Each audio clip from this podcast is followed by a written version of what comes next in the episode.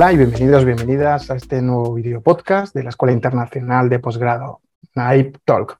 Yo soy Miguel Infantes y en esta ocasión vamos a hablar de series. Sí, de series. Y mm, no, no me he vuelto loco, no es que me hayan reducido la medicación y se hayan equivocado. Hoy toca hablar, eh, fundamentándonos en la trayectoria de una conocida serie de televisión de principios de siglo, como una competencia que es la diversidad nos puede ayudar mucho a aumentar nuestra empleabilidad. Para ello, quiero que os retrotraéis eh, a 2005, a septiembre de 2005 en particular, cuando se estrena Cómo conocía vuestra madre. Una serie, bueno, divertida, a mí me gustó en su momento, no la he vuelto a ver, pero puede haber envejecido regular, que cuenta las aventuras de Tess Motby, un arquitecto que roza los 30 años, que vive en Nueva York y que, bueno, eh, mientras intenta tener éxito profesional y hacer el edificio de su vida, pues tiene distintas circunstancias y situaciones, una sitcom, una comedia, para, eh, bueno, pues dar ritmo a la serie y a lo largo de los capítulos pues vemos como eh, la relación con, con Marshall, su, su, amigo de la facultad, con Barney, con Lilith y con Robbie Senbasky, pues va evolucionando y va dando distintas circunstancias, pero simultáneamente nos va contando cómo es intentar en ese proyecto de vida personal que tiene conocer a la que quiere que sea la madre de sus hijos. Durante nueve temporadas eh, nos estuvieron contando esa historia. Es verdad que la serie a partir de la tercera cuarta ya pierde un poco de ritmo y se hace un poco cuesta arriba, pero fue una serie relativamente significativa. No voy a decir que de culto, pero sí tuvo, tuvo cierto impacto. Enero de 2022, este mismo año, Mm, se genera, después de, mucha, eh, de mucho eh, hype por parte de los seguidores de la serie, cómo conocía vuestra madre. Eh, perdón, cómo conocía vuestro padre. En este caso, la historia cuenta un poco pues, el punto de vista de Sophie, una fotógrafa que también vive en Nueva York y que tiene o que quiere contar a su hijo en el futuro cómo fueron las distintas vicisitudes y situaciones y circunstancias que le llevaron a conocer al que fue su progenitor, su padre. El leitmotiv de la serie es exactamente lo mismo, pero si contrastamos el tiempo transcurrido entre em, una serie y otra, veremos cómo la sociedad cambia mucho. La competencia de diversidad puede generar un poco de polémica, ¿vale? Cada uno, obviamente, eh, tiene las creencias y el sesgo cognitivo o el sistema de creencias que crea adecuado, ¿no? que es producto un poco pues, de nuestra crianza, de nuestra formación, y de distintos factores medioambientales, vamos a llamarle. Pero lo que sí es cierto es que independientemente de las opiniones o de los enfoques que tengamos en nuestro estilo de vida, hay una diversidad y esta competencia es una competencia muy en boga ahora. Sé que algunos ya estáis mirando al cielo y que incluso estáis dejando de ver o de escuchar este video podcast y pensáis que os voy a hablar de lenguaje inclusivo. No, os voy a hablar de cómo esta diversidad, eh, perdón, esta competencia, la de diversidad, puede ayudarnos a mejorar nuestra empleabilidad. Si enfocamos desde un análisis forense la diversidad, pues tiene distintas facetas, ¿vale? Y vais a entender eh, perfectamente em, en, si veis em, eh, este mapa o esta infografía donde se contrasta cómo se enfoca distintos grados de diversidad en una serie de hace eh, una década y en una serie actual, os ayudará a razonar o entender cómo a lo mejor ciertos parámetros de la diversidad están más o menos afectados por tu cerebro. Y con esto no quiero lavaros el cerebro o haceros cambiar de opinión, sino entender que viene bien hacer este análisis de nuestra capacidad de aceptación de la diversidad o de tolerancia a la diversidad, porque va a determinar nuestras posibilidades de inserción en ciertos tipos de empresas y en ciertos puntos de, o ciertos puestos de trabajo. Debemos admitir que la diversidad es una eh, competencia o una capacidad que está de moda, muy vinculada a la inteligencia emocional, pero que si incluso no somos empáticos, debemos tenerla en consideración en nuestra evaluación de a qué queremos aspirar o a qué puestos de trabajo queremos aspirar. Vamos a explicar el ejemplo y lo vais a entender enseguida. En cómo conocí eh, a vuestra madre, todos los eh, miembros del cuarteto de protagonistas tienen el mismo origen formativo, son todos universitarios. Todos, absolutamente todos, tienen una carrera universitaria. Cosa que no ocurre en cómo conocí a vuestro padre. De hecho, hay un personaje que deja la facultad. ya tenemos una diversidad formativa. Vamos a trabajar en cualquier empresa, si, estáis en búsqueda activa de primer empleo eh, o si ya tenéis una experiencia laboral, seguro que me respaldáis en la idea de que tenemos que ser capaces de aceptar la diversidad de, eh, no, solo, no solamente de, interactuar con personas que tienen formaciones diferentes que nosotros, sino de distinto grado, de distinta complejidad. Entonces, eh, es muy, muy habitual en un equipo, yo soy ingeniero, yo soy ingeniera, yo soy informático, yo soy informática, yo soy de derecho, mm, no voy a decir despreciar, pero no tener en consideración otras formaciones, otras eh, orientaciones profesionales que son necesarias porque nos vamos a integrar en equipos interdisciplinares y descentralizados donde nosotros tenemos que aportar nuestro talento y tolerar y, ser sensibles al talento de los demás. El ámbito social es muy parecido. Em, todos los personajes de cómo conocía a vuestra madre em, son heterosexuales, eh, blancos, em, de mm, ámbito, digamos, anglosajón. Si vamos o tiramos del ámbito eh, social, de cómo conocía vuestro padre, pues vemos una riqueza mayor. Ojo que mm, eh, esto, esto es un tema muy polémico. en los distintos grados de diversidad. Yo he puesto este semáforo un poco por entendernos. Es cierto que hay una mayor diversidad social en los protas, em, que además son, eh, son seis en vez de cuatro, mm, o sea, perdón, en vez de cinco. Y, y, claro, hay una diversidad social ahí, evidentemente, ¿vale? Como lo hay en la sociedad en la que vivimos a día de hoy. También tenemos una diversidad económica eh, en la nueva mm, versión de la serie. Eh, una, una, mm, una, una mm, em, ¿cómo decirlo? Eh, no todo el mundo, por ejemplo, tiene un, trabajo de, cuello blanco. ¿Vale? tenemos gente que es médico, Sofía, la protagonista, es fotógrafa, una profesión un poco más liberal. Hay uno de los protagonistas que es camarero.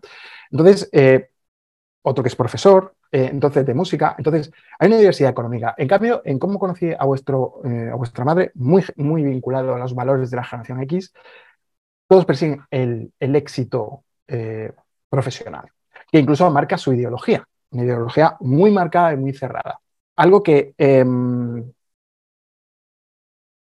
es muy, muy diferente en el, en el, en el hecho o en los, o la ideología de los, eh, del elenco o de las situaciones. Que además está muy bien porque también hace que las situaciones de, la primera temporada, porque solo lleva una temporada de cómo conocí a vuestro padre, pues sean más eh, actuales, estén más conectadas. ¿vale?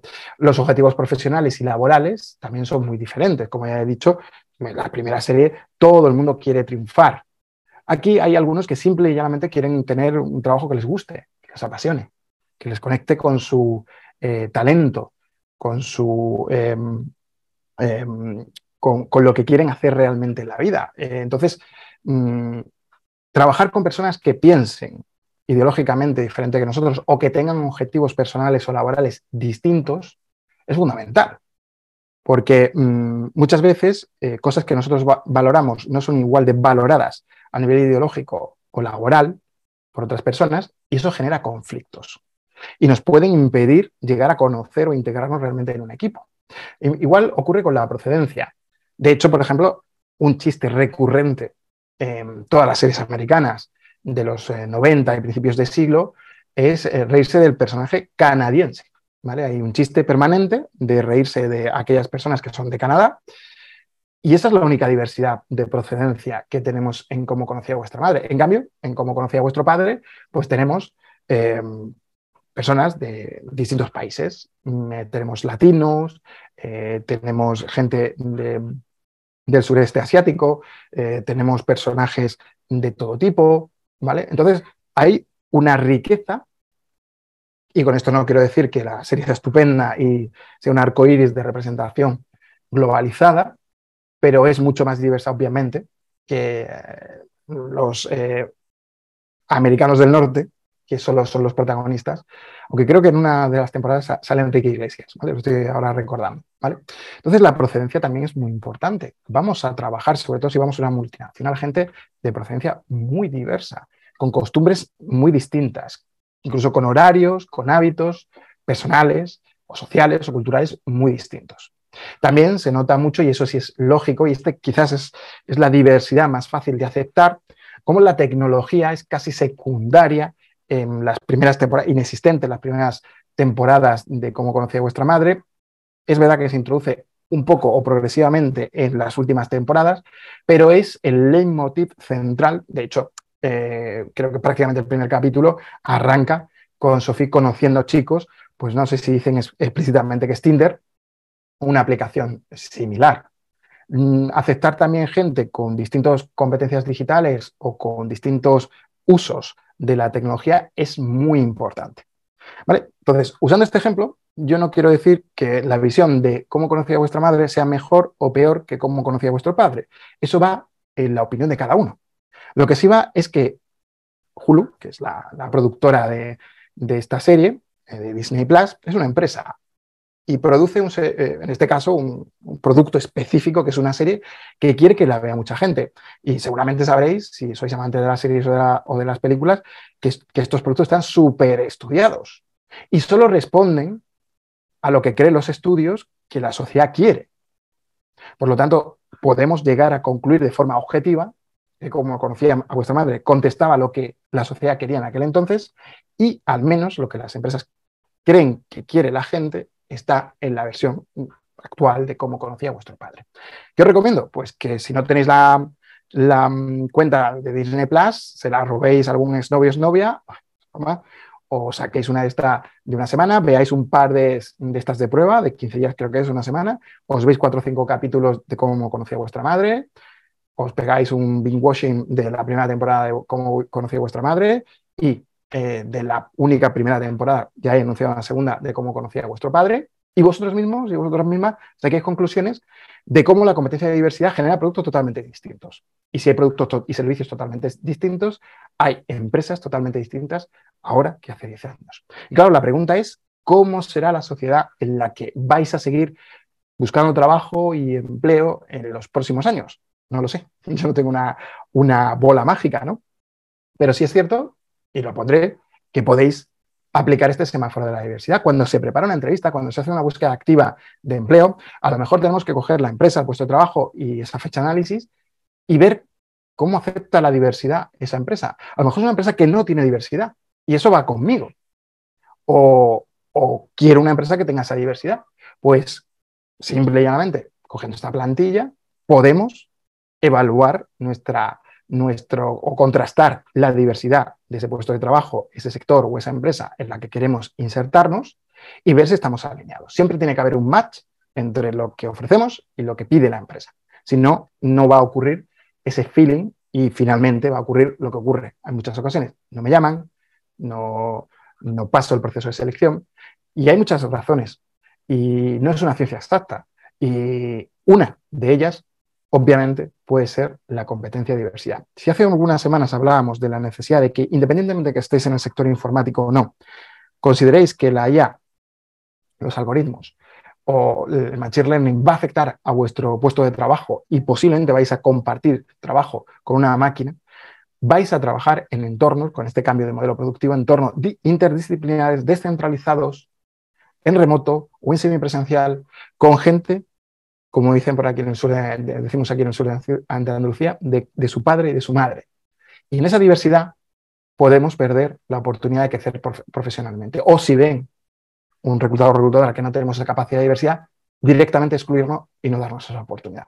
Por lo tanto, aunque no creas en la diversidad, evalúala como herramienta, aunque suene un poco cínico, para encontrarte empleo. Porque desde la Escuela Internacional de Posgrado, en particular yo, nuestro interés es que nuestros alumnos alcancen su meta profesional. ¿De acuerdo? Bueno, pues espero que este video podcast os haya sido de interés y nos vemos la próxima semana o nos escuchamos la próxima semana. Un saludo y hasta pronto.